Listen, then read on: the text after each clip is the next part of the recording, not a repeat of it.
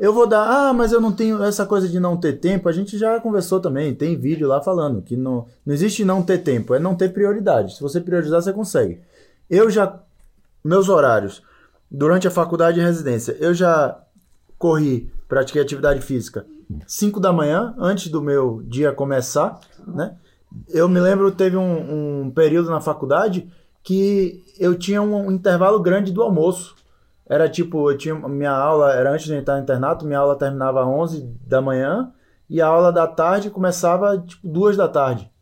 Nesse período, eu ia no clube lá em é. Salvador, ou nadava, ou então ia correr e tomava é. banho lá no clube mesmo, que era do lado da faculdade. O internato fazia isso ali no, na, na Orla da Barra. Terminava um período, pau, corria meio dia ali na Orla da Barra, meia horinha, 40 minutos, tomava banho, voltava. É, naquele momento foi o momento que tinha pra, pra mim Exato. era a coisa que e, eu fazia naquele período. E, hora, e outras vezes a gente vai à noite, depois que acaba o dia. Vai ter cortes. Então, é, se errar. Não, é melhor não errar, não. É, ó, é. velho, agora é hora de errar, velho. Não, no início pode, é. E depois, depois que começou, é. velho, não erra, não, pelo amor de Deus. Pega a bolinha, chope! Fala galera, vamos agora para mais um podcast aqui do sétimo ano, sétimo cast. Medicina baseada em vivências. E agora a gente vai falar um pouco da nossa vivência, dos nossos hobbies, esportes, durante nossa vida na faculdade, na residência e também no pós-residência atualmente, como é que a gente está, como é que a gente conseguiu incorporar é, ou não, ou não, né? Essa essa rotina na nossa vida. Vou começar com o Danilo, que é um cara que sempre gostou muito de esporte, ele deixa isso bem claro é um pouco frustrado por, em alguns momentos, não ter conseguido conciliar isso. Então acho que dá para ele começar contando a experiência dele para início de bate-papo. Acho que você devia começar com sua frustração e não ser lutador de MMA, né? É, tem, tem, tem, ah, eu acho que a gente pode discutir várias coisas hoje e, e para a decepção de vocês, eu acho que eu vou começar com um outro problema. É, o, o, o hobby é, Existem vários tipos de hobbies diferentes e vários tipos de esporte que você pode praticar durante a faculdade. Mas esses dias, um, um, numa caixinha que surgiu lá pra gente, perguntando sobre se a gente ia baixar, ia baixar, comprar o um novo PlayStation. É verdade. Comprar um novo PlayStation. E eu joguei muito videogame durante minha adolescência. E, só que o que eu, eu percebo hoje, e isso deve estar tá na cabeça de muitos que, que entram ali, joga videogame ou joga RPG online. Eu queria a opinião da, do sétimo ano. Vale a pena jogar videogame? Você pode encarar isso como um hobby ou, ou não é possível conciliar isso aí com a medicina? Pode ser um hobby, mas pode ser um vício. Eu acho que tem que ter cuidado. Eu nunca joguei muito videogame. Eu jogava jogo de futebol só, com, quando tinha amigos, mas. Acho Pô, que... essa, velho, tinha seu amigo, velho. Não, quando tinha amigos para jogar. Agora tem. Agora tem online, então você joga sozinho em casa com seu amigo na casa dele. Antigamente, graças a Deus, As pessoas se juntavam, se juntavam, então era um motivo ali de confraternização. Mas uma coisa que minha mãe sempre fez comigo, eu acho que me ajudou muito a não acabar não me viciando, ter o videogame como um hobby, não como um vício, é que eu sempre tinha a versão anterior. Então, se lançava o PlayStation 4, eu tinha o 3. Lançava o 3, eu tinha o 2. Então, eu nunca era aquele cara tipo, ah, eu tenho o da moda. Não. Eu tinha um videogame em casa, que quando eu reunia meus amigos, dava pra gente jogar ali um joguinho de futebol tal, aquela coisa saudável quando estava chovendo. Quando não estava chovendo, eu preferia jogar futebol de verdade. Então eu considero o videogame para mim como um hobby, mas pra, tem gente que é vício, que atrapalha a vida, que vira a noite e no outro dia não está produzindo nada porque perdeu a noite jogando videogame. E eu acho que nesse ponto aí a gente não tem que considerar é, isso como um hobby. E, e uma coisa que é comum hoje é só que pegando o gancho aí de para ficar claro o, o, que é vício, né? Porque isso aí alguém pode dizer não, eu jogo muito, mas não é vício. O outro, ah, eu jogo pouco, mas é... o vício não se define pelo tempo que você faz a coisa ou quanto você eh, faz aquilo. Lá vem ciência. O, não, o, o vício, a definição de vício é quando alguma, aquela coisa que você faz lhe atrapalha nos outros aspectos da sua vida. Então, assim, ah, beber é um vício? Depende. A bebida atrapalha o seu, o seu lado profissional? Você deixa de crescer profissionalmente ou faz profissionalmente menos do que você deveria é, devido àquela, àquele hábito? É, sair pra beber com os amigos ou jogar, fazer esporte, correr é um vício, tem certas pessoas pode ser um vício, né? Um esporte pode ser um vício, um videogame pode ser um vício. Então a definição de vício tem que ser entendida nesse aspecto, não pelo tempo. Aí eu jogo uma hora, eu jogo duas horas, eu corro três horas, eu... aquilo atrapalha os outros aspectos da sua vida? Se atrapalha, é, é um vício. Se não atrapalha, pode não ser, provavelmente não é um vício. Eu trouxe o exemplo do videogame porque a indústria ela evoluiu de um jeito hoje em dia que eu percebo que ela quer, quer que você gaste mais dinheiro com aquele, com aquele produto. Então, você não compra mais um, um, um, um jogo de videogame. Você compra uma imersão dentro do jogo. Então, eu vejo que muitas pessoas hoje que jogam jogos online que você, além do, de comprar o jogo, você compra, é, quer evoluir o seu avatar, ou você quer gastar mais dinheiro com aquilo, ou comprar uma arma no Você jogo se de- identifica com a comunidade. com a comunidade. Então você gasta mais dinheiro com aquilo e você e eles querem prender você o máximo de tempo possível naquele jogo. E eu acho que isso é totalmente contraprodutivo. Eu acho que traz isso você pri- principalmente quem está numa carreira médica que, que já exige tanto, a gente já falou aqui em outros episódios do podcast, que exige tanto da gente que às vezes a gente percebe que não deixa de fazer muita coisa. Eu acho que o videogame pode atrapalhar muito sim. Eu acho que assim, eu, eu jogava quando eu era antes de entrar na faculdade. Eu, eu consigo separar minha vida assim muito antes da medicina e depois da medicina. Porque assim, é que a gente fala, o dia tem 24 horas para todo mundo. Não muda, é igual. Então, eu jogava Counter Strike, CS, né? Quando eu era mais Sim, novo. Ia pra Lan House, CS. ia pra Lan House e jogar. Não tinha essa internet boa, esse computador pra você se conectar. Não. Você ia pra ali e jogava no final de semana. Por exemplo, joguei Playstation. Quando eu comecei a ficar mais velho, terceiro ano, que já mudava as prioridades, que eu entrei na faculdade, eu continuava gostando de videogame, mas o que é que eu fazia? Era um momento de interação social. Eu jogava futebol com alguém. Eu tava ali com um amigo meu que chegava em casa, não, vamos fazer aqui um mini campeonatozinho no final de semana. Mas quando eu não- parava sozinho em casa pra jogar. Então, pra mim, pra ser um hobby, é hobby, então é uma coisa que você faz um momento pra se divertir, mas não é aquela coisa que tem aquela obrigação de fazer no dia a dia, que você, se você não faz, você se sente mal, que você tá ali e tem que fazer aquilo. Então, foi diminuindo aos poucos que as prioridades foram mudando. Então, se você encara o videogame como uma distração, como ler um livro, como é, fazer um esporte, que a gente acha que é melhor fazer um esporte, mas tem gente que não quer fazer esporte. Se você quer pegar seu tempo para jogar, por exemplo, seu momento que você vai se distrair, não tem um problema. Desde É- que isso não atrapalhe as coisas que você tem que fazer no dia a dia. Esse- esses dias perguntaram também assim pra mim, pô, tipo, é, vocês leem livros de ficção? E durante minha adolescência eu li muitos livros de ficção. Toda a série Harry Potter e Senhor dos Anéis. E isso, eu li todos. Todos os Harry Potter e todos os Senhor dos Anéis. Então, assim, é, a ficção é bom? É. Eu acho que ficção, é, é- você ler ficção ajuda você a, a escrever melhor, a interpretar texto, na, na sua evolução, com, até com a linguagem, né? É, é- é muito importante. Mas hoje em dia eu não leio muito ficção. Por quê? Porque eu considero que é um entretenimento muito custoso de tempo. Ler ficção, querendo ou não, é, é um entretenimento.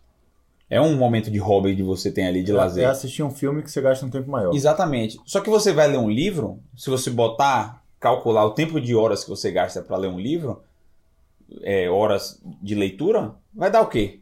20 horas? Ou mais? 36 horas, dependendo do livro. Então, é um investimento muito alto para o entretenimento. Hoje em dia, eu substituí muito a leitura de, de ficção por uma, por uma série ou um filme, uma coisa mais curta, e as leituras se tornaram coisas que eu, eu acho que acrescenta mais para mim profissionalmente ou de vivência e tal. Não que seja, Não não que relacionado seja a mesma medicina. coisa, né? Não que você lê um livro, você vai ter o mesmo benefício de assistir um filme, não. São coisas completamente diferentes. Não, é, mas é pensando Mas é- como um entretenimento É, puro. mas se você tá escolhendo aquilo como um momento pra você se divertir, você não tá pensando naquele benefício da leitura, nada disso. Eu, por exemplo, eu li muito pouco a minha vida inteira. E eu vejo como isso é. Eu escrevo mal. Eu não escrevo bem. Meu copy não é bom. Justamente porque eu li pouco, por exemplo. Eu era uma pessoa que eu não fui acostumado muito a ler livros de ficção. Eu li Harry Potter, por exemplo, mas li pouquíssimos livros. Isso, isso prejudica, né? Mas e chega um momento na sua vida que você vai ter que escolher as suas prioridades. E realmente, leitura de ficção, se eu perguntar, não, seria uma coisa que eu, que eu não tive o hábito, ia ter que começar a fazer. E eu prefiro me divertir com outras coisas. Eu acho que aí, aí tem que diferenciar um pouco, assim, eu concordo em parte com o que o Danilo falou, mas discordo em parte também. Porque assim, tem ficções e ficções, né? Tem ficções que são mais vazias, tem ficções que são mais vazias, que não traz é, é, é crescimento cultural, não traz crescimento de lições, mas tem ficções que, que trazem muito crescimento. Aí eu vou dar exemplos que para mim foi era livro de cabeceira meu, eu lembro assim, época de ensino médio, é, aquela tinha uma série de Isaac Asimov, que é um grande escritor de ficção científica em robôs. Era ficção científica, mas é o cara que assentou bases do que é robótica. O cara era um visionário. O cara escrevia é, sobre como é que iam ser as máquinas no futuro e tal. E é uma, um, uma ficção que tem um valor intrínseco e cultural que até hoje é, é, visto. Quer ver outra coisa? 1984. É uma ficção. Sim. Pega livros de Hemingway. O Mundo é, de Sofia. O Mundo de Sofia. É uma ficção e é uma ele ficção. traz filosofia dentro do livro. Maior diamante do mundo de, de Hemingway. É, é ficção, mas traz ensinamentos. É, são vários exemplos que a gente poderia dar aqui de, de ficções, metamorfose de, de, de, de coisa. Tem vários, vários exemplos. Então, assim, é, tudo pode ser um hobby, tem tudo seu valor, mas vale a pena sim selecionar. A gente está num, num, momento em que, claro, tem uma valorização alta de é, é, livros não ficcionais, livros biográficos, livros que trazem é, é, a história né, dos grandes pessoal, então. de, de, crescimento pessoal que trazem grandes histórias de grandes pessoas de grandes homens é autoajuda né aquela história da livro de autoajuda é, que são que são coisas boas também mas também tem que ser bem selecionado é, mas hobby é isso é, é, é, entretenimento que se você puder aliar as duas coisas o útil ao agradável sempre vai ser mais é, benéfico né? e essa questão do tempo também é bem relativo tem gente que gosta de assistir novela entre passar uma hora assistindo novela e uma hora todo dia lendo, e aí você vai gastar as 20 horas para terminar um livro em 20 dias, é melhor ler um livro, Sim. na minha opinião. Eu acho que o que você vai ganhar é muito maior. Tem gente que não gosta de, de esporte, de assistir esporte. Se for somar tudo que eu assisto de esporte por semana, vai dar uma carga horária alta. Porque é um dos meus hobbies hoje é assistir esporte, eu gosto de todos futebol americano, futebol, tênis, basquete, é, corrida, Fórmula 1, tudo. Tá passando ali ao vivo na hora. Eu, se eu não estiver fazendo nada, eu vou me prender, vou perder ali um, meia hora, uma hora do meu dia é. assistindo. Eu... Tem gente que não gosta disso, então, e, e gosta de ler ficção. Ótimo. É o seu hobby e vai fundo. Tem que ter um hobby também. É. Eu gasto tempo também com bastante com esporte, mas deixo ele meio que de fundo de tela, assim. Eu tô fazendo alguma coisa e deixo o esporte no fundo e tentar acompanhar as duas coisas. Mas é. Realmente, é, você tem que, hoje em dia, quanto mais você está ocupado, você tem que selecionar melhor o seu hobby ali, por quanto ele toma tempo de sua vida e quanto ele vai atrapalhar você de fazer suas outras atividades. Um livro pode te acompanhar num plantão, uma hora que você está mais tranquilo ali e tal, você senta a ler um livro. Então acho que pô, é, um, é um bom hobby. E, né? e, e, esporte, galera? Esporte, dá para manter a atividade esportiva durante a faculdade? É, é, vale a pena, não vale a pena? Vai lhe cansar? Vai lhe realmente lhe deixar mais, mais preparado? Você vai sentir mais, mais disposição para fazer as coisas ou é meio mito isso aí? Como é que é? Eu, quando eu tô cansado e consigo encontrar energia para fazer uma atividade física, seja ela qual for, correr, nadar, pedalar, é, academia, academia um pouco menos, mas atividade aeróbica mesmo, eu reduzo o meu cansaço. Às vezes eu chego cansado do plantão, eu falo assim, não, hoje eu só quero dormir, eu vou comer, vou deitar e vou dormir. Aí eu falo assim, não, vou dar uma corrida. Acabou. Eu corro e depois aí eu volto, aí tá volto e tô com energia para produzir. Então, assim, é, realmente funciona. É uma dica que eu dou sempre que perguntam na caixinha: ah, eu tô sem tempo, eu chego sempre cansado, o que é que eu faço? Aí parece meio absurdo, mas se você começar, você vai ver que é verdade. Quanto mais atividade física você praticar, menos cansado você vai ficar. Vai ficar. Se você conseguir incorporar aquilo no seu dia a dia, no, se você incorpora um exercício físico numa rotina cansativa, essa rotina cansativa passa a ser menos, menos cansativa. cansativa. Só abrindo um parêntese, que essa questão de cansaço tem dois tipos de cansaço. Você tem o cansaço físico e você tem o cansaço mental. Sim. E você separar um do outro é muito importante para essa questão da atividade física, porque às vezes você teve um dia cansativo, que você teve uma exaustão mental e que você pensa que seu corpo está cansado. Só que o que você está é com a mente cansada. Então eu consigo, eu, como radiologista, eu me canso muito mais mentalmente no meu trabalho do que fisicamente. Então às vezes parece que você chega em casa meio destruído assim, que você não quer fazer nada, mas se você se condicionar a ir para academia, você vai ver que lá você vai desligar sua mente um pouco, por exemplo, fazer alguma atividade física, e você vai voltar com sua mente descansada e você precisar produzir uma coisa mais, você consegue. Mas já se for o contrário, se for uma exaustão física, às vezes vale a pena você realmente descansar o seu corpo para você realmente conseguir produzir. É, o tema é hobby e atividade física. Não por acaso a gente botou separado, né? Uma coisa da outra. É, só que tem gente que a atividade física não é um hobby. Para alguns de nós é, hobby, atividade física, você gosta de fazer, você se sente bem, mas tem gente que é uma obrigação. E eu queria, eu queria saber qual é a nossa, nossa dica para essa pessoa que, que tem. Eu tenho para mim que essa pessoa tem que criar uma disciplina. Ela tem que ter uma disciplina para fazer atividade física. Porque a atividade física, eu acho que ela traz tantos benefícios que você tem que fazer mesmo sem gostar. E, e você tem que fazer o que é mais factível do dia a dia. Muitas vezes o que é mais factível é fazer academia, musculação. Que muitas pessoas reclamam dia a dia, ah, não gosto, eu, eu tenho que encontrar, voltar a fazer aquela natação que eu fazia, eu tenho que voltar a jogar tênis. Só que às vezes a quadra de tênis é longe de sua casa, a natação você não tem uma piscina perto. Então não importa. Para mim, o, o, o, que eu tenho assim que tem que fazer musculação mesmo, só vai, é, faz todo dia é, cria gatilhos para você criar o hábito, então acorda cedo e calça já o tênis, e, ou então deixa uma sacola preparada no dia anterior para você já sair do trabalho, carregar essa sacola e depois do, da, da, do hospital você passar e, e treinar. Por mas exemplo, eu acho que. Se a vou... academia ser no caminho de ida e volta pro seu trabalho, porque seria para e volta. Escolher o local de academia, então, é. então ser perto de sua casa, ou ser no caminho para o hospital, ou ser perto do hospital.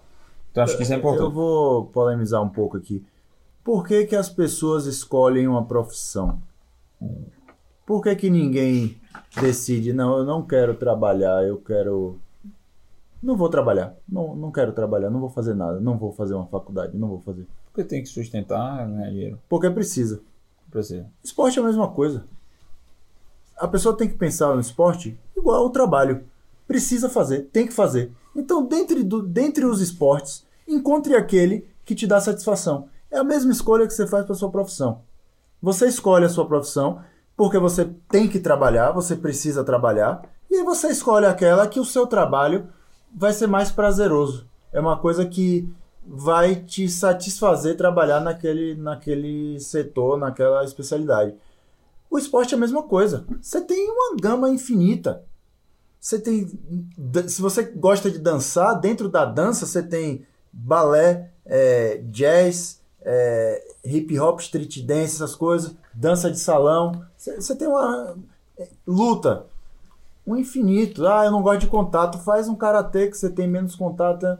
Então, assim, encontra o que você gosta dentre os esportes. A sua atividade física, a gente colocou separado hobby e atividade física, porque tem gente que tem a atividade física como hobby e tem gente que tem outros hobbies além da atividade física. É. Agora você precisa escolher alguma e tem que seguir fazendo aquilo como uma obrigação. Então escolhe a que te dá mais prazer. É, tem uma coisa que é o seguinte, você pode não gostar do esporte. Isso aí eu, eu entendo. Eu não gosto de um esporte. Se o cara me falar isso, tudo bem.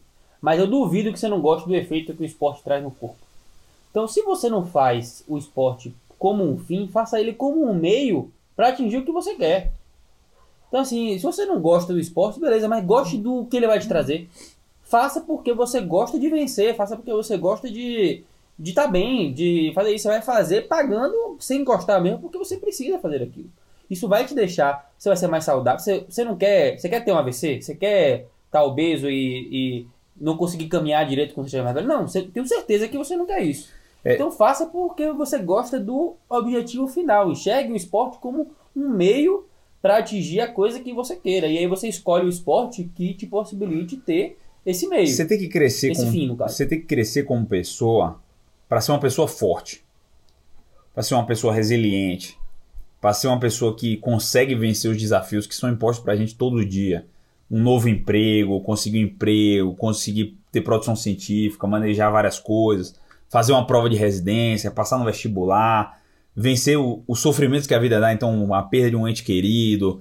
É, você tem que ser forte para vencer vários desafios que a vida vai trazer pra gente todos os dias. Todo mundo vai sofrer, todo mundo vai perder um cachorro, vai perder um, um ente querido. Para você ser forte, eu, eu, eu, acredito, eu já li isso em, em vários locais e, e, eu, eu levo isso para minha vida. A primeira parte para você se tornar uma pessoa forte é você ter força física. Porque quando você tem força física, quando você tem, constrói a força física, você consegue suportar melhor as coisas. Eu acho que é como se fosse um primeiro passo. Você tornar o seu corpo forte para você vencer os desafios que a vida dá. É, você se torna mais preparado. Eu, eu tenho muito, eu levo muito isso como um motivo a mais para eu estar tá sempre fazendo. Se eu não estiver fazendo uma atividade aeróbica, eu estar tá fazendo pelo menos musculação ali para manter no dia a dia? É, eu acho que eu vou mais além.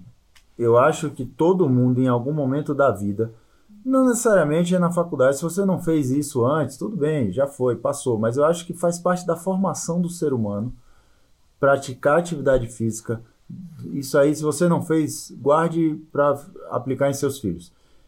Durante a formação pessoal, a formação individual, e tem que ter competição. Eu acho que tem que ser, porque é, é o primeiro momento que você aprende a lidar com a derrota. É lá com 10, 12, papel, 15 né? anos, quando você faz uma natação e na competição você perdeu. É quando você faz um futebol e perdeu na, na final lá, na disputa de pênalti, perdeu, volta triste para casa. Isso faz parte, isso uma coisa que a juventude hoje está um pouco é, desacostumada com a derrota. Eu acho que o esporte te proporciona isso. Foi uma coisa que eu sempre fiz. Eu sempre procurei competir em tudo que eu estava fazendo. Tem alguns esportes, corrida, lógico, você não tem como competir com os caras que fazem isso pela vida. Mas você compete com você mesmo. Além... Você procura melhorar seus, seus tempos, suas metas, sua, você procura vencer você mesmo ontem. Além de ensinar a derrota, que é importante, a, a lidar bem com a derrota, ele ensina a ter a vontade de vencer. A vontade, exatamente. Que é um, uma coisa assim que, que motivou grandes, grandes vencedores em várias áreas do conhecimento o tempo todo. Né? Você e, vê... e não só a gente também, né? Você vai dizer que você gosta você gostava de estudar para fazer uma prova de residência? Não, não você não odiava. Ninguém gosta. Você gosta da plantão? Ninguém aqui gosta da plantão. Mas por quê? Você dá plantão porque você tá. Você, primeiro, você precisa ganhar dinheiro. Então você dá o plantão porque você é um meio para o dinheiro que você precisa. Então você não faz as coisas porque você gosta. Você não vai. Ah, eu não gosto disso, não vou fazer. Tio, não tem isso. Na vida você não vai fazer só o que você gosta. É. Tem outra coisa também do, do, do, do, do sentir com, bem consigo mesmo que é a, a beleza. É, o, o, o cara que faz esporte, que ele tá bem com o corpo dele, que ele sente que o corpo dele tá forte, tá, ele melhora a autoestima dele, primeiro isso. Sim. Primeiro a, melhorar autoconfiança. Né? Autoconfiança. O jeito que as outras pessoas lhe percebem também muda. A pessoa lhe percebe diferente. A pessoa te julga o tempo todo, as outras pessoas. E, e, e a maneira como você. Quando você tem uma. tá com autoestima alta, você, você causa uma impressão diferente para as pessoas. Isso é percebido é, em todas as etapas da sua vida. Seja numa relação simples do dia a dia com outros médicos, seja numa prova de entrevista da residência. Ou até mesmo nas relações pessoais, com uma possível namorada, com um possível namorado, isso. isso tudo influencia. A pessoa, ela cria uma impressão por você nos primeiros segundos que ela te vê. Então, a postura como você se apresenta, como você fala, como você se porta. Então, a pessoa. Uma, uma, uma, uma, coisa que eu. Um livro que eu gosto muito, que é o Jordan Peterson, já citei várias vezes aqui no sétimo ano, que ele fala é o, o seguinte: de ande com os ombros para trás. Porque mesmo que você não se sinta é, confiante, quando você anda com, com os ombros para trás e o peito para frente, o, o seu cérebro começa a interpretar começa a te tornar confiante. E as outras pessoas também te percebem como confiante. E ele traz o exemplo da lagosta lá. As lagostas que brigam, ela, uma vence e a outra perde. E por mais que seja lá um crustáceo, sei lá que porra é um crustáceo, eles, o, o sistema nervoso, o, os, os neurotransmissores é muito parecido com, com o humano, evolutivamente. E ele fala o seguinte, que é, a, a lagosta que ganha, ela tem uma resposta a, a vencer a luta parecida com o humano quando vence também. De autoconfiança, de, de serotonina e tal. E a que perde também. Então, a que perde, toda vez que ela acha outra lagosta, ela já chega encolhida para baixo. Então, e a outra que chega grande, ela já vence a luta sem ter mais nenhuma luta. Então, uma que venceu uma, geralmente ganha todas as outras lutas e a que perde uma nunca mais nunca mais ganha. É, ela tem a E ele postura da vencedora. a postura da vencedora. E ele traz esse exemplo pro dia a dia. Então, mesmo que você não tenha a postura do vencedor, ande com o ombro para trás e o peito para frente. Porque isso aí vai tornar você, vai aumentar suas chances de vencer no dia a dia. Eu acho que, e eu, e eu gosto de trazer esse paralelo, ele não faz esse paralelo com o esporte, mas eu trago esse paralelo com o esporte porque eu sinto isso. Eu sinto que quando eu tô bem com o meu corpo, eu ando diferente, eu me sinto diferente nas relações pessoais, eu me relaciono melhor com as pessoas e eu consigo às vezes até perceber que as pessoas é, olham diferente para mim também. É porque às vezes a gente não cria esse hábito de perceber. Mas quando você vai para um livro de autoajuda, que é como esse, por exemplo, um livro de conhecimento pessoal, você começa a tentar interpretar essas relações do dia a dia. Você chegar numa prova de residência achando que já perdeu, com baixa autoestima, você, a chance de as pessoas criarem essa impressão sua é muito alta. É muito alta. A pessoa percebe, ela, ela julga você na entrevista. O primeiro julgamento que ela faz de você está nos três primeiros segundos da entrevista. Você pensa que é você defendendo o currículo. Mas não, nos naqueles É, três é primeiros segundos ali, ela já cria é uma impressão sua. Então a postura é muito importante. Como você fala, se você mostra É. confiança. E eu acho que você ter uma vida saudável, você ter uma vida com hobby e você ter o corpo forte, você fazer esporte, eu acho que isso é muito importante nessas... E, e eu vou trazer uma. uma, uma- uma- aproveitando que você falou aí da, da lagosta, crustáceo, alguém pode falar, ah, tá- o cara viajou aí, velho. O cara tá falando de lagosta, porra de lagosta. Mas tem uma base biológica para isso. E eu tava aqui até é, olhando o nome do. do que essa não é uma ideia minha, não é uma teoria, não é Davi que tá falando isso. É um, um, um autor que eu vi falando uma vez, eu tava aqui até olhando o nome do cara, para dar o devido crédito, que é o Daniel Wolpert. Para quem gosta aí do TED Talks, ele tem um TED Talk sobre a real razão por que nós temos cérebro. É, Como que filogeneticamente se desenvolveu o sistema nervoso organizado.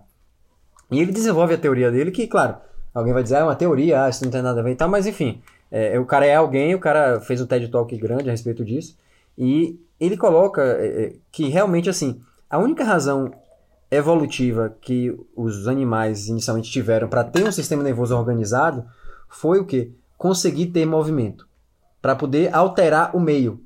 E isso levou a. Olha onde, onde nós estamos hoje depois da- de, conseguir alterar o meio. Né? O ser humano ele é capaz disso e é o que nos tornou o que nós somos hoje. E isso é, é- é uma das bases do porquê que não só o seu cérebro é capaz de condicionar o seu corpo, e nós sabemos disso, Como seu corpo... o corpo é capaz de condicionar o seu cérebro. Isso conversa com isso, exatamente. Se você tem eh, uma atividade física como um, um- um hábito e, e todas essas questões que a gente falou aqui, isso condiciona sim o funcionamento do seu cérebro, neurotransmissores, o seu pensamento, como você se porta. Né? Isso tem uma base biológica muito bem fundamentada, não é achismo somente. Isso realmente é estudado, tem gente que se dedica a isso e chegou a esse tipo de conclusão. Então, eh, não é achismo do sétimo ano, não é, não é Davi que está falando, isso tem uma base. Eu vou ilustrar isso, o poder da, do corpo controlar o cérebro e o cérebro controlar o corpo. Pessoal, eu já corri algumas meia maratonas, tá? E eu vou falar da primeira meia maratona que eu corri e de, da primeira que eu não consegui terminar. Tá? Eu já não consegui terminar duas, que eu parei no meio, e já terminei seis ou sete. Tem que parar para contar direitinho. A primeira que eu fiz, eu não ia correr, eu fui para o Rio de Janeiro, a meia do Rio, fui com meu tio, minha madrinha e meu primo, fui com meu primo para curtir o Rio, e meu tio ia correr. Saí pra balada com meu primo, no dia seguinte meu tio bateu lá no, no quarto, no hotel, falou, e aí, alguém vai correr comigo? A gente tinha acabado de chegar da balada, eu falei, tinha dormido, sei lá, duas horas. Falei, Porra, tô cansado e tal. Ele, é, vocês são muito fracos mesmo. Aquilo ali me fez pular da cama e eu fui. Não, não tinha treinado, nunca tinha corrido mais do que 10 quilômetros. E aí fui. Eu falei, tio, eu vou largar com você. da largada para o hotel são 10 km, eu paro aqui. Quando chegou na frente do hotel, o pessoal lá apoiando, gritando e tal, ali na, na orla do rio, eu segui. Segui, estava cansado, mas segui. Foi a, o, o apoio emocional das pessoas. Quando chegou no quilômetro 15, meu joelho doía, minha perna já estava fraquejando. E aí eu falei assim, cara, só faltam 6 quilômetros. Eu nunca tinha corrido mais do que 10. Cheguei no 15 e vou chegar no 21. E fui até o final. Fui porque eu estava ali, minha cabeça controlou meu corpo e fez eu chegar lá no final. Resultado, no dia seguinte, a gente voltando para Salvador, eu não conseguia andar. Eu não conseguia dobrar meu joelho porque meu corpo não estava condicionado para aquele esforço. O que me fez terminar foi a foi cabeça. Psicológico, a cabeça. Foi psicológico.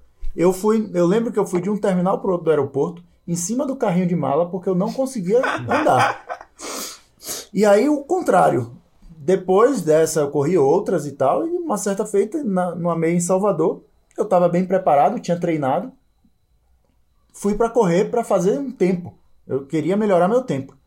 E aí tava calor e tal, quando chegou no quilômetro 5 já estava meio cansado, no quilômetro 10 cansado, e aí eu comecei com um pensamento completamente oposto daquela primeira meia maratona. Falei, puta, tá muito quente, eu não vou conseguir. Eu comecei muito forte, eu não vou conseguir ter, fazer o tempo e eu não sei se eu Aquilo vou conseguir se retroalimenta terminar. e você quebra. Aquilo ali foi retroalimentando, retroalimentando, eu comecei a sentir uma dor no joelho. Falei, cara, eu tô me machucando, isso aqui não vai dar certo e tal. Parei no quilômetro 13. E parei com dor no joelho, eu senti, eu falei, cara, não, não, não sei o que é isso. Resultado, no dia seguinte eu não tinha nada de dor. Tava zerado. Tava zerado, como se nada tivesse acontecido. Ou seja, foi minha cabeça controlando o meu corpo. Foi o efeito contrário, né? Um, um down regulation ali que me fez parar e desistir. E isso é uma coisa boa do esporte. Você consegue lidar com o seu psicológico. Você, você vê perfeitamente que a, a sua cabeça está controlando tudo que está acontecendo. Então, se você tem uma. Você consegue entrar num lugar e falar assim: eu vou conseguir, eu vou passar nessa prova os caras vão, vão querer detonar meu currículo nessa entrevista aqui, mas eu vou chegar tranquilo e vou defender, vou falar isso, isso, isso, isso. Se você consegue, o esporte te ajuda nessa, nessa modulação. E isso vai te fazer uma, uma pessoa melhor, sem dúvida. O Lucas, Lucas no, no, lá aqui no sétimo ano, ele trouxe isso, né? Ele trouxe um TED Talks da, da, daquela fake until you make it. E conversa totalmente com o que Davi falou agora que tanto a gente pode condicionar com o cérebro, condicionar nosso corpo, como o nosso corpo condicionar nosso, nosso cérebro. E, e, ela fala um negócio interessante que é isso, né? De que você acha que você não é capaz de ter uma boa oratória. Você acha que você não é capaz de falar bem em público. Mas se você fingir que você é bom e você faz e faz e faz e faz, você, você se, torna. torna. bom. Então isso é, é interessante, né? Então eu acho que você primeiro se tornar forte, se tornar autoconfiante, mudar as relações primeiro do dia a dia, as, as, mais básicas, com seus amigos primeiro, vai mudar como você vai fazer na entrevista de emprego, não é? No, no, a relação com o seu chefe. Então, eu é, conversa muito com isso que Davi falou aí, da, da, da, parte evolutiva. E mudando agora um pouco essa parte de esporte, dos hobbies aí, o que é que vocês sentiram que mudou de hobby, né? O que é que você deixou de fazer ou que você desenvolveu como hobby depois de residência, né? Porque muda, a vida muda, né? Saiu de Salvador para São Paulo. Uma coisa que me perguntam bastante, porque eu falei certa vez lá, é que eu deixei de fazer jiu-jitsu. Eu fazia jiu-jitsu. E tem dois motivos principais de deixar de fazer jiu-jitsu. Primeiro, quando eu entrei na residência, é, tava uma febre que os meus R4 e os R5, eles estavam treinando jiu-jitsu, tava todo mundo viciado. Os R4 e os R5, eu era R1. E eu já era faixa roxa de jiu-jitsu. E aí eles souberam, tá? Falaram, ah, não. Aí eu, aí eu ainda falei assim, brincando, pô, você não tem medo de machucar sua mão, não? Falei para um R5 meu. Uma semana depois, velho, o R5 tava no estágio que mais opera, o estágio importante da vascular. Ele voltou com a mão quebrada, o punho quebrado. Uma semana depois que eu falei. Aí eu fiquei com aquele negócio na cabeça. E aí no meu R2, um, um cara da ortopedia lá no HC ficou tetraplégico, lutando jiu-jitsu também. Aí isso aí me fez ter muito medo de, de voltar para o jiu-jitsu. Então, é um hobby, eu gosto muito. Eu tenho vontade de voltar ainda. Tenho vontade de voltar ou em aulas particulares ou em um ambiente bem controlado. Por quê? Porque o jiu-jitsu é um esporte que as pessoas são muito competitivas. É você contra outro cara. E aí tem muito jovem. E o jovem é bem intempestivo, quer vencer a qualquer custo. Então a chance de você se machucar é muito alta. Então eu tenho vontade ainda de voltar em algum momento, mas tenho vontade de um ambiente controlado. Eu e um professor treinando, provavelmente eu e mais dois caras treinando. Pessoas mais velhas, mais maduras, sem esse ambiente de, de com tanta chance de, de ter lesão. Então isso é uma coisa que mudou muito é, depois da residência, por exemplo. É, eu, eu já fiz muito esporte a minha vida inteira. Assim. Acho que todos os esportes eu já fiz, de, de praticar, fazer aula mesmo. Mas o, os últimos, antes eu entrar, o, acho que na faculdade eu já comecei a, a, a largar, assim, foi um pouco antes. Eu, era o surf e hipismo. Eu sempre gostei, é, sempre gostei de meu pai ter fazenda e tal, eu gostava de montar cavalo e era, foi a alternativa que eu encontrei para montar cavalo na cidade. E correr vaquejado? Não tem como você correr vaquejado nem na cidade. Gosto também, mas era uma coisa que eu precisava ir para o interior, então era um pouco mais difícil, né? Mas gosto também. Mas o hipismo eu fazia era na cidade, era lá em Salvador. E surfar também. Mas isso demandava muito tempo e dedicação, né? É, era um, tinha um deslocamento grande, eu tinha demandava duas horas todos os dias, horário comercial. E isso realmente foi uma coisa que foi muito difícil de eu conciliar e continua sendo difícil de eu conciliar hoje. Tá? Então, o que é que mudou, basicamente? Eu encontrei esportes alternativos que não eram tão engessados no horário comercial. É. Hoje, basicamente, eu faço é, corrida, ciclismo e natação. Natação é na academia, mas eu tenho um horário flexível, eu posso ir desde 6 da manhã até 9 da noite. Corrida não tem horário. Às vezes eu saio para correr meia-noite. É perigoso, é, mas é o, o, horário que dá na telha e, eu vou. Eu vou é, é, um pouco irresponsável, mas é uma coisa que não, não me tem. Então foi essa, essa mudança. Né? É o que eu falei. A gente precisa se manter ativo. Tem que estar é. tá praticando atividade. A corrida, física. a corrida é tem. boa e eu falo, é o esporte mais democrático que tem, né? Qualquer um pode correr com, com sem gastar nada. Porque Sim. a gente, a indústria sempre vai criar coisas para você consumir o máximo possível. Então vai ser o melhor tênis, o melhor meia.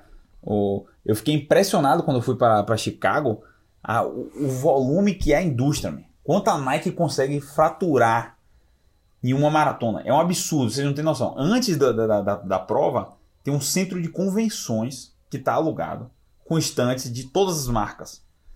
O stand da, da Nike, velho, é uma coisa assim predatória de pessoas comprando. Velho. Você não consegue imaginar.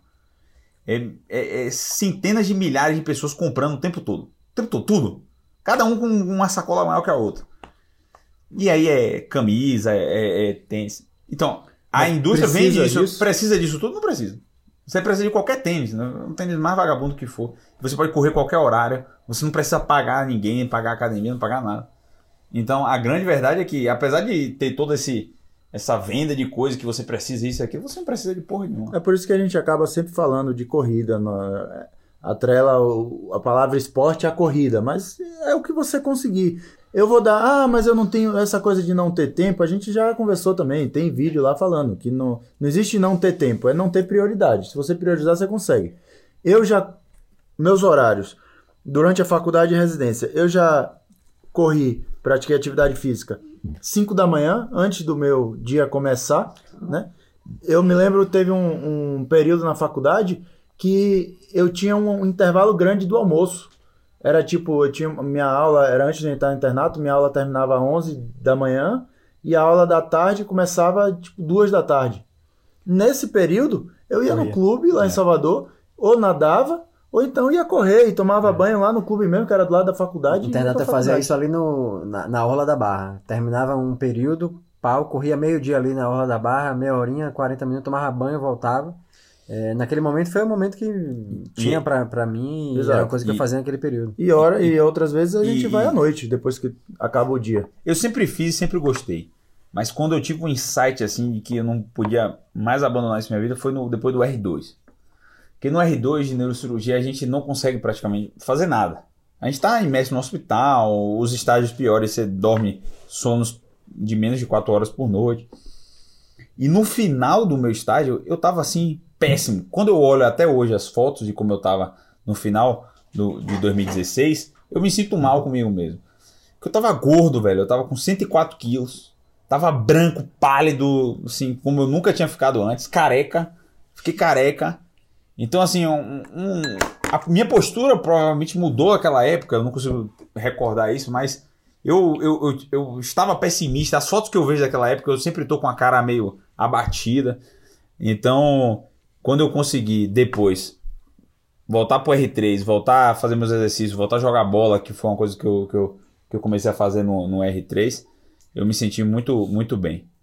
Acho que eu vou tentar dar uma, uma, um apanhado geral aí pra gente já seguir para finalmente do, do podcast. Eu acho que o, o, o, a mensagem geral é, é a seguinte: é, hobbies e esportes são uma coisa que é, deve fazer parte da sua rotina em qualquer período da sua vida. Isso vai lhe trazer ganhos não só físicos, mas é, mentais, psicológicos é, para sua cabeça. É, e por mais que o esporte seja um hobby, se você tem um hobby que não é um esporte, vale a pena o esporte fazer parte. Ah, meu hobby é jogar videogame. Tudo bem. Ok, faz parte, pode ser um hobby, é legal, você pode juntar seus amigos, você pode jogar online como você quiser. Mas se o seu hobby não é um esporte, tenha um esporte também. Porque, como a gente colocou aqui, a atividade física ela traz ganhos não só físicos, como também do ponto de vista é, é de cérebro, de funcionamento mental, de disposição. Então, é, é, é, tenha isso em mente. Se você ainda não faz, corra atrás, se organize, encontre o seu lugar. Né? Tem várias opções de esportes e, e, e, o hobby pode ser um deles, mas pode não ser. Então, e uma coisa que foi em comum aqui entre todo mundo e comigo foi também é que durante, ao longo da carreira, né, da faculdade, da residência, você vai ter que se adaptar. Então, e tem esportes e hobbies que você vai ter no, na faculdade, depois na residência você vai ter que mudar, porque você não vai conseguir fazer, mas você vai sempre conseguir achar uma coisa que você goste para fazer como esporte. Então, na minha parte mesmo, eu sempre tive vontade de fazer kite, por exemplo. Na faculdade eu não tinha condição financeira de fazer kite, por exemplo. Não tinha o dinheiro para fazer, etc. Depois eu consegui, só que eu já não tinha mais o tempo. Então eu comecei aos poucos e tive que incorporar isso como um hobby. No futuro eu pretendo que isso seja uma coisa mais constante na minha vida. E, por exemplo, academia eu gostava, mas passei a enjoar. Aí encontrei outra coisa, não, fazer o crossfit, comecei no crossfit. E você não precisa ser refém daquilo, você vai mudando, né? Se você não gosta de um esporte, você busca outro, vai mudando. Você não tem que fazer aquilo o tempo inteiro da sua vida. Exato, você tem que fazer um esporte é, o tempo inteiro. Uma assim, atividade física. E vai mudar ao longo da vida, né? Ao longo da. A gente viu que Danilo fez uma coisa, Jota fez outra. Vão ter momentos que você vai fazer menos, momentos que você vai fazer mais. Mas que hobby você precisa para a sua saúde mental. E, e o esporte você precisa para a sua saúde física. É, e uma coisa que a gente não falou, mas que vale pontuar também é assim: se você é um atleta de alta performance, antes da faculdade ou durante a faculdade você conseguiu ali, cara, em algum momento você vai, você não vai conseguir manter o treinamento. Você vai, você tem que conseguir um espaço na sua agenda para você se manter ativo, se manter treinando. Mas você não vai conseguir duas, três horas todos os dias em algumas fases. Residência, por exemplo, tá? final da, da faculdade, no, no período de pré-prova de estudos. Então, é, nesse momento, a gente precisa levar o exercício como uma obrigação, mesmo que o nosso rendimento no esporte esteja caindo. Né? Tem muita gente que pergunta: ah, dá para fazer triatlon? Cara, até dá, mas se você já é triatleta antes, você vai cair seu rendimento. Não se iluda. Mas você vai continuar sendo um triatleta. Você vai continuar treinando. E aí, quando você tiver um momento com um pouco mais estável, é, na, estável carreira. na carreira ali, que você consegue administrar seus horários, né? Não, eu não, não vou falar um pouco mais de tempo. Você nunca vai ter um pouco mais de tempo. Você vai ter maior liberdade de administrar mais autonomia, suas, né? Mais autonomia sobre o seu tempo. Sobre o seu tempo para administrar suas prioridades. Aí você volta a ser o atleta de alta performance. Porque para mim uma das grandes definições de, de, de, qualidade de vida e satisfação assim com a sua vida, para mim é, é, isso, é autonomia sobre o seu próprio tempo, né? Você pode ser o cara mais ocupado do mundo e trabalhar bastante, mas se você tem autonomia sobre a hora do seu trabalho, como você se organiza, você pode trabalhar 20 horas por dia, mas se é você que determina o, a, quando e como você trabalha, você pode de repente estar mais satisfeito, mais à vontade, mais disposto do que quando você trabalha de repente 10 horas por dia, sem autonomia nenhuma sobre quando e como você trabalha. Isso acho que é extremamente é, definidor do que é. É um dos grandes objetivos para mim. Isso, eu... exatamente, exatamente. É onde, não necessariamente... você quer chegar, não é um, um valor de salário. Ou, ou quantas horas trabalhar por dia. Mas é eu ser. Ao eu dono do meu tempo. É, administrar o tempo. É um dos grandes objetivos. E aí você volta a fazer o esporte ou o hobby da forma como você gostava. Mas é, a todo momento ele tem que fazer parte da sua vida.